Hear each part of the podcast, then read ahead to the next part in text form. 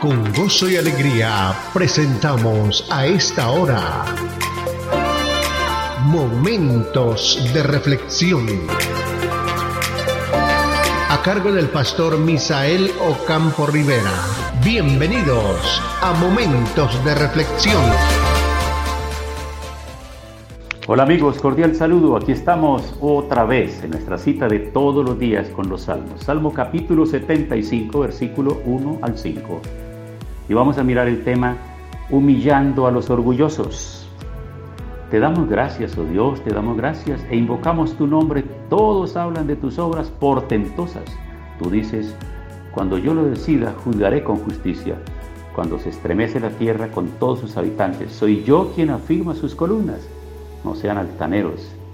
Digo a los altivos, no sean soberbios, ordeno a los impíos, no hagan gala de soberbia contra el cielo, ni hablen con aires de suficiencia. En este pasaje nos estamos dando cuenta nosotros cuál es el fin, qué va a pasar con los orgullosos. En la actualidad, los discursos públicos están llenos de lenguaje de cómo las tecnologías, las políticas o las ideas cambiarán al mundo. Desde nuestro punto de vista son las más brillantes, poderosos y ricos los que fijan el rumbo de los eventos.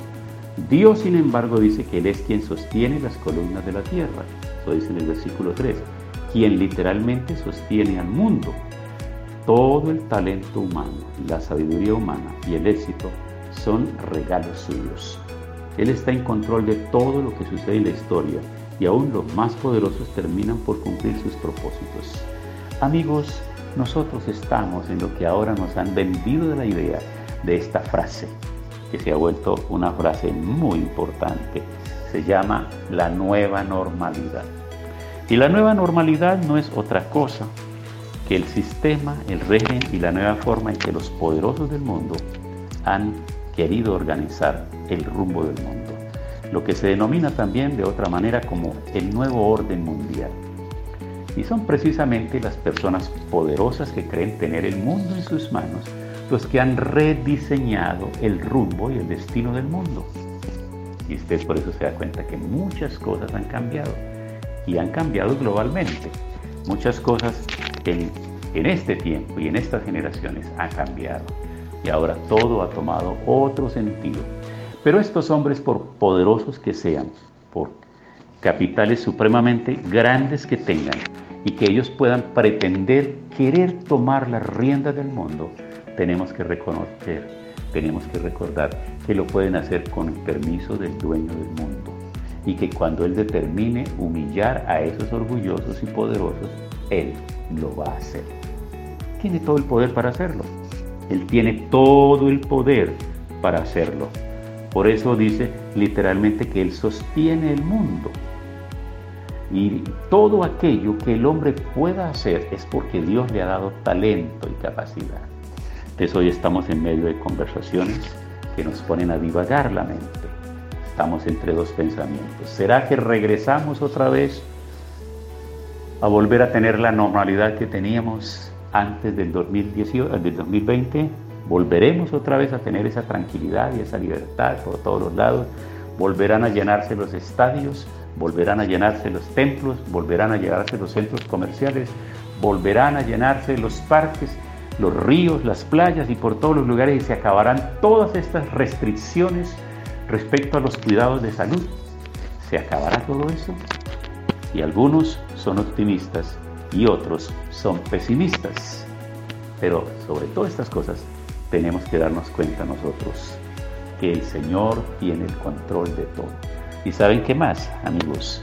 Cuando nosotros vemos la realidad del mundo, de lo que está sucediendo en este tiempo, simplemente tenemos que remitirnos a mirar las Sagradas Escrituras y nos damos cuenta que todo esto está escrito ahí. Este es el guion de la vida. Este es el guion de la película del mundo. Y estos son los capítulos que corresponden para este tiempo y estos son los protagonistas.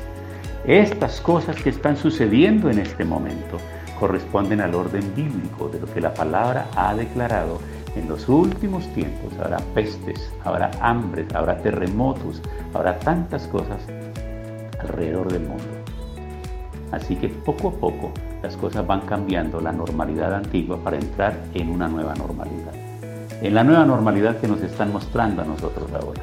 ¿Y qué tenemos que hacer en medio de todo esto? Pues bueno, nosotros tenemos que saber que debemos esperar en Dios, confiar en Dios, creerle a Dios, creer en su palabra, porque lo que realmente va a suceder en el mundo ya está escrito en la palabra del Señor. No es lo que digan los políticos, no es lo que digan los economistas, no es lo que digan los globalistas, es lo que ha dicho Dios en su palabra. Y en eso debemos mantenernos nosotros firmes, porque la palabra del Señor permanece para siempre. Y Jesús dijo que ni una tilde ni una jota pasará de lo que Él ha dicho en la palabra. Así que hoy estamos desafiados por la palabra a creer y a esperar en el Señor. Esperemos en Él, confiemos en Él. Él nos ayudará a seguir adelante en medio de todas las situaciones. Porque como podría mejorar, podría empeorar y venir situaciones peores más adelante. Pero estamos de la mano del Señor. Acerquémonos a Él, tomémonos de su mano. Y la oración siempre será la fortaleza para nuestra alma, para nuestra fe, para nuestro espíritu y para todo nuestro ser. Así que acompáñenme a la oración. Señor, hoy tu palabra nos ha enseñado cómo las cosas en el mundo pueden estar en manos de los poderosos, de aquellos que consideran tenerlo todo bajo su poder por el talento, el bien y las riquezas que tienen. Pero tú sigues siendo soberano, Señor. Hoy vamos delante de ti, humillamos nuestro corazón y pedimos fortaleza, sabiduría, ciencia, entendimiento y capacidad para resistir en medio de todas estas situaciones y avanzar y no confundirnos y no claudicar a nuestra fe, sino seguir y permanecer fieles y firmes, porque hoy más que nunca nosotros nos damos cuenta que tu palabra es verdad. Tu palabra es la verdad, absoluta verdad. Por eso dice, y conoceréis la verdad, y la verdad os hará libre. Y tú eres la verdad, Señor. Y la palabra es la verdad. Y esa verdad ha sido revelada en nuestros corazones. Así que la aceptamos hoy, la abrazamos como ese manual de vida que nos guiará a nosotros hasta la eternidad. Gracias en el nombre de Jesús.